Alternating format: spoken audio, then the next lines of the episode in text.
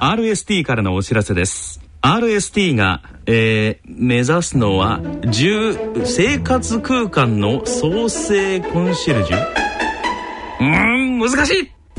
詳しくは3文字。RST で検索。へえ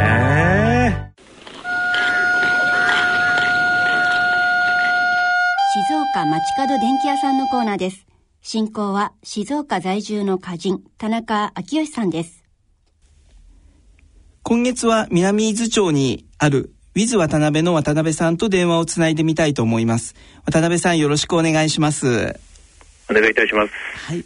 では、えー、ウィズ渡辺ということで皆様と一緒にという、えー、お店の名前をつけて、えー、もう営業二十数年になるという渡辺さんですけれども、えー、いろんな時代時代で電化製品って変わってこられてますよね。はい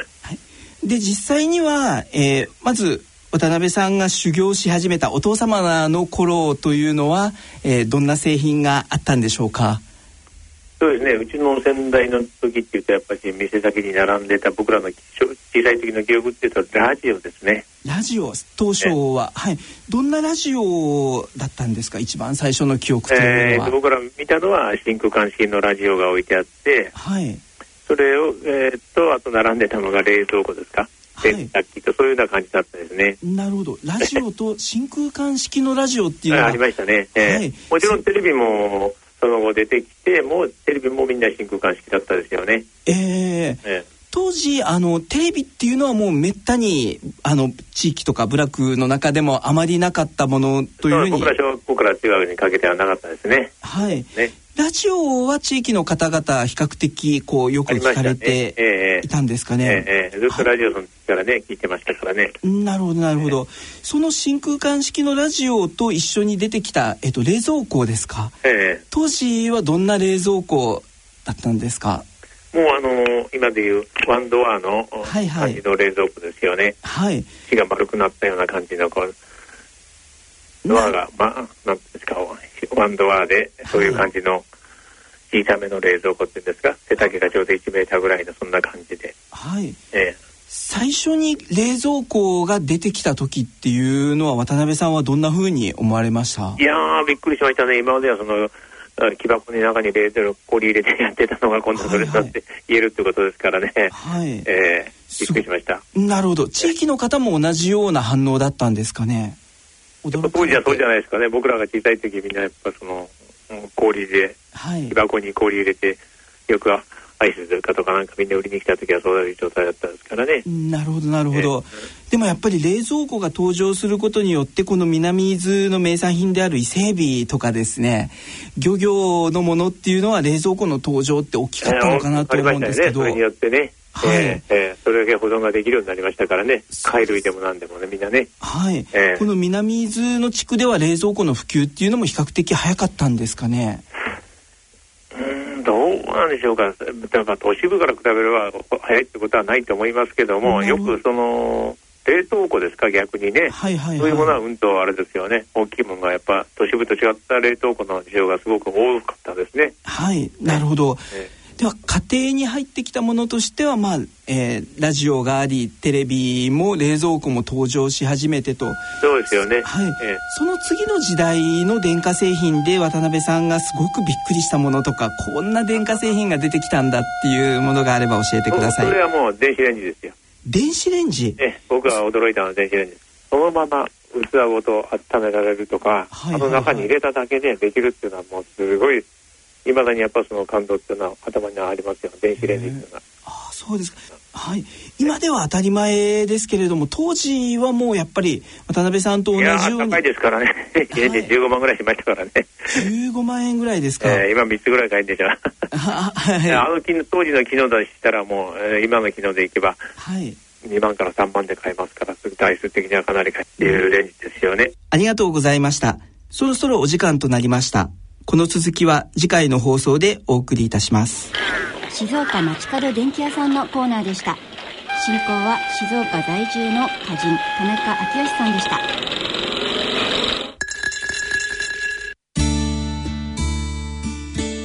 大人のための大人のラジオ。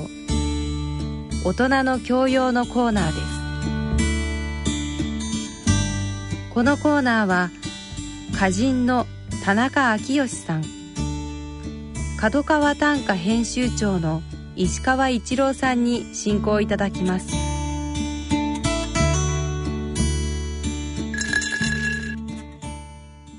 ご機嫌いかがでしょうか？田中昭義です。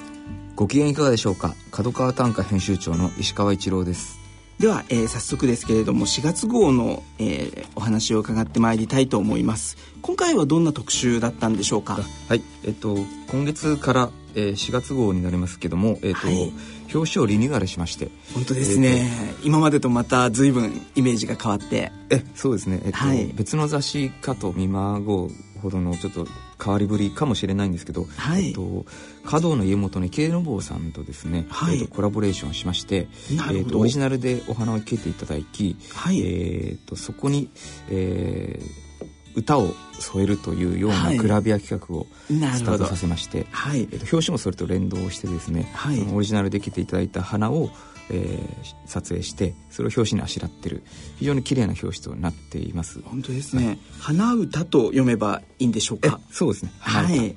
第1回は歌人のもう大御所岡野博彦先生の作品と、えー、市川貞子さんとのコラボレーションということで、はい、また品のいいすごく雰囲気のいい季節感のある、雑誌だなと改めて思いますけれども、はい。そして特集もいろんな記事がありますよね、ね、今月は紹介しきれないほど盛りだくさんなんですけども、はい、えーと、まず第一特集としましては、はい、えー、と4月は、えー、始まりの季節ということですね、えー、つまり春から始める短歌と題しました、えー、入門特集を用意しました。はい。そのサブタイトルにはその発想を一種にというふうに書いてありますけれども、はい、やっぱり発想というか着眼点みたいなものをアピールされてる方もいらっしゃるんですかねえそうですね。えっとまあ誰しも日々、えー、生活をしていて、はい、えー、となんかいろんなことを思うわけで、はい、なんか思ったらそれを五七五七七の短歌にしてみましょうよというような、はい、そういう意味合いのサブタイトルなんですけどもね。なるほど、はい、なので、えっと、とりあえずまず作ってみるとかですね、はい。えー、素材を新しく発見する、はいはいはい。えー、ポイントは音数とリズム、はい。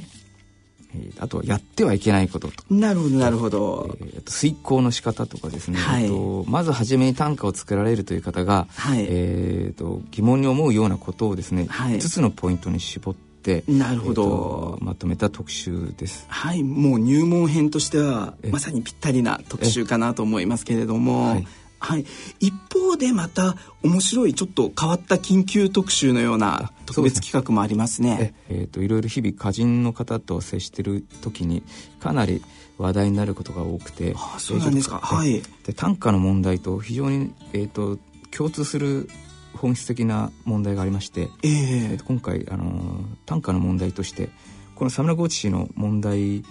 の是非とかそういうことではなくてですね、はい、それをきっかけに、えー、作品と作者の関係、はい、およびその作品とその背後にある物語の関係というのを、えー、短歌に即して、えー、5人の歌人に、えー、論じてもらったという緊急特別企画を用意しております。なるほど。具体的にはお一人、もしくはええー、一つの題材を取り上げるとするとどういったアプローチになってるんでしょうか、えー、っとですねまずこの三枝武之さんという、えー、歌人の、はい。えー、論ではですねやはりこう人々は付加価値をどうしても求めるということで、はい、特に短歌においては、えー、31音ということで、はい、短い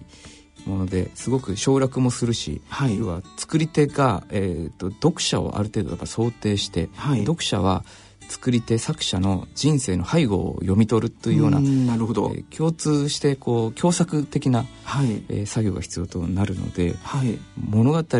作者の背後の物語抜きでは鑑賞できない文芸であると。なるほどなるほど。そもそも物語を否定しえないのが短歌であるというような論を展開して、えー、ましたり。なるほど。その物語っていうのはこう、うん、作者独自のまあ、バックグラウンドというか個性につながる、ねはい、例えば白虎隊の歌を読む時にはもうどうしても単に短歌31文字とだけではなくて白虎隊の置かれてる状況とかね、背景とかっていうようなことも加味しながら読むという、ええ。そうですね。あるいはこう作者のを離れて読者が自由に想像する権利っていうのはもちろんあるわけで、はい、それが事実か事実じゃないかというのも、はい、でも読者に委ねな委ねられてると。いうところで、まあ、かなりこれ難しいのかなということがありますね。なるほど。あと他の方はこうやっぱ作品への,、あの批評感というのはやっぱ大事だろうというとかですね、はい。まあ、いろんな側面からちょっと,、えーとかなり突っ込んだところで、えーと、文学の本質芸術の本質みたいなところに踏み込んだ、はい、ちょっと読み応えのあるなるほど、えー、特集になってますので、はい、ぜひ一読いただければと思います。承知しました。そしてさらにはですねあの今回すごく面白い企画だなと思ったんですけれども、えっと、人気作家の産方藤さんと歌人の水原紫音さんの対談があって、はい、産方さんが、えー、清少納言を元にした「花と夢」という小説を刊行されてそこに記念したお二人の対談プラス短歌コンテストがと、はい、本一冊が小説ができるのにあたってあえて短歌コンテストまで行われるっていうのはすごく新しい試みかなとも思うんですけれども、えー、はい、ね、あのー、昨年えーと、刊行されたんですけども「はい、あの清少納言の生涯」を描いた産方藤という小説家さんの、はい、えー、作品「花と夢が」えーと、清少納言の短歌がいっぱい出てくるわけですね小説で。はい、でまあその産方藤さんのファンにとってこの短歌っていうのはそんなに馴染み深いものではないと思いまして、はい、これをきっかけにですねちょっと短歌を知ってもらおうということであの角川グループの中で企画を立ち上げまして、はい、へえ面白いですね。もですねもう最後にはご本人の作家自らの一種というのもあって、ね、あえて内緒にしておいてもいいかもしれないですけれども、ね、ぜひ対談をお読みになっていただいてその場でいきなりこう作ってくださいっていう無茶ぶりをしまして。ああそうなんですか。すごい優しい方だっていうふうに伺ってたのでちょっと調子に乗って、はい、なるほど。あのお願いしたら心初めはびっくりされてましたけどね、はい、力受けていただいて。なるほどなるほど。20分ぐらい木工しながら、はい。えー、書いていただいたんですけどね。小説とやっぱ歌っていうのは全くあの思考回路が違うらしくて、はい、なるほどなるほど。小説でやっていけないことが、はい、短歌では重宝されあるいは短歌でやっていけばいけないことが小説では重要みたいなことを興味深いことをおっしゃってまして。なるほどなるほど、すごく面白かったですね。その辺も対談でちょっと、はい、映像開示されてますので。わかりました、ありそうで実は作家と歌人の対談ってなかなかなかったりしますので、ね、はい、はい、特に短歌の上の句と下の句の飛躍みたいなのがそこが楽しかったりするんですけど、はい、例えば小説でそういうことをやってしまうと編集者に絶対にこれは赤字を入れられるみたいなねはい、はい、ああるかもしれないですね。論理的なついつまっていうのが小説が必要で短歌はむしろ論理的についつまが合ってると面白くないみたいな、はいはいはい、極端に言えばですけどね、うん、確かに、そうです。対局で面白いなと思いました、はい。わかりました。そして、えー、前回からの続きの特別対談の、はい、えー、後編も今回掲載されていますけれども歌人の永田和弘さんと映画監督の是枝監督。が、はい、そうですね。是枝監督は、えーと、いろいろな賞を最近も取り取られて、はい。えーえーと、話題ですけども、はい、その家族時間、はい、あと言葉というテーマで、はい、えー、対談いただいたその3月号に引き続き後編で、はい、どちらかというとこっちの方がちょっと濃い内容になってますなるほどなるほど。こちらもぜひお楽しみに。まあでも他にもいろんな企画もいっぱいで、えー、尾崎紗栄子さんの「私と短歌手帳」という新シリーズも始まったり。あはいそうですね、はい、私と短歌手帳というシリーズで、えっと、著者は月替わりでね、はい、えっと、変わるんですけどもとまあ、短歌やられる方は常にこう手帳を持っていたりノートでねメモをしたりすると思うんですけど、はい、そのまああの現在活躍されている歌人の方がどういうふうに手帳を使っているかっていうのをちょっと、はい、えー、エッセイで書いていただく新シリーズが始まりました。はいなるほど。ということでもう特集もいろんな特集がありさらには対談も異業種セッションもあり。そうですね。そして4月号ということでい。ろんなこう、か火山火山以外の方に登場していただいてより広がりを持たせたの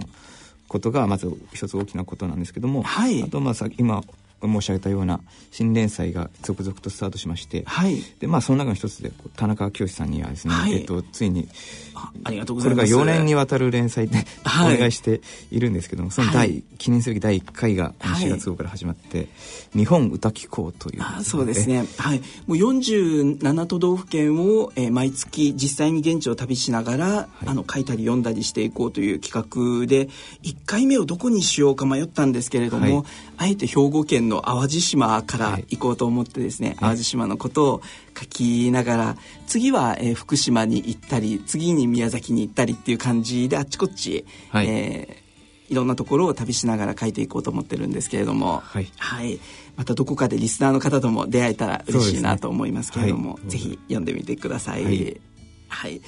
そして、えー、今回も公募短歌館にも個性豊かな作品というのが、えー、随分あるかなと思ったんですけれども、はい、実際には石川編集長が気になった一種というのはどれかございましたか？はい。えーと、この4月号から選者が、えーと、変わったんですけども、はい、え今回から選をしてくれている松坂宏先生のですね、はい。えー、選で特選に入ったものです、えー、こういう歌ですね「日本の四季が三季になる予兆。秋飛び越して夏から冬へ」「日本の四季が三季になる予兆。秋飛び越して夏から冬へ、ね、なるほど。はい、はい、すごいあのー、地球環境の変化みたいなところにこう敏感に、えー、感じた方東京都の菊間正夫さんですね、はい。まあ、日本といえば四季そうですよねね、えーと、これが3期になるんじゃないかというようにですねこう、はい、すごく猛暑だったりすごい、そうですね、急に寒くなったりとか、はい、そういうあの淡いのですね、はい、春とか秋みたいなところがあまり感じられないんじゃないかなみたいなそういうなんか最近の辺の異常気象を見るにあの体感するにつけね、はい、3期なんじゃないかというようなところを歌にした歌ですね。はい、えっと、別の作品の中でですね複数の選者の方が選んでいる一種にこんな一種もあります。ヤシの実の歌詞のすべてが書かれありシベリア時代の父の手帳に。ヤシの実の歌詞のすべてが書かれありシベリア時代の父の手帳に、はい、えっと、はい、名も知らぬ陶器島より流れよるヤシの実一つという歌が書かれて、はい、それがシベリア時代のお父さんの手帳に直筆で書かれていてと。あどんな思いでシベリアで過ごされたのかなという、はい。えー、57万人を超える人が現地にいた中で帰国できたのは53万人だけだったという事実もあるようなんですけれども、はい、そういった中でこんなやっぱりあの31文字っていうのはもう現代の自分の気持ちももちろん読むことができますけれども、はい、登場人物をいろんな時代のいろんな人たちに設定できるっていう面白さっていうのもあるかなと思ってですね。確かにそうですね。はい、やっぱりあの春から始める短歌ということで、はい、あの聞いてくださっている方もぜひ新しい一首を自分でもって思ってらっしゃる方もいらっしゃるかもしれないですけれども、はい、もう短歌は、えー、活字として読むだけというよりはやっぱりご自身で作っていくという楽しさの方がかなと思いますし、ね、はい、はい、何かその他お知らせ等はございますでしょうか？はい。角川からですね、はい、えーと、新しい、えーと、注目の歌集が出まして「はい、雨土の宝」はい、まあ、こちらの田中清さんの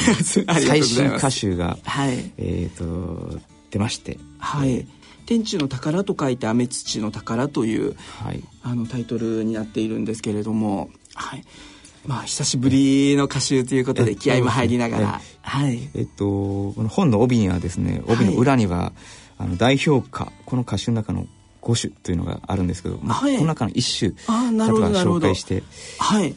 ですかね。あなる、はい、えっ、ー、と裏で言うと、えー、例えばですね「えーと、地に開くすべての花を読みたくて辛いと草の長きおしべよ」「地に開くすべての花を読みたくて辛いと草の長きおしべよ」という一首があるんですけれども、はい、もう実際は、えっと、寺教会モスクの形は変われども捧げる炎の色は変わらずというように、はい、えー、地球版奥の細道だと思っても、えー、世界を全部回って短歌にしていくんだと思いながらの夢を今、追いかけている途上なんですけれども、えー、実際に世界中全部を回ろうと思った時に、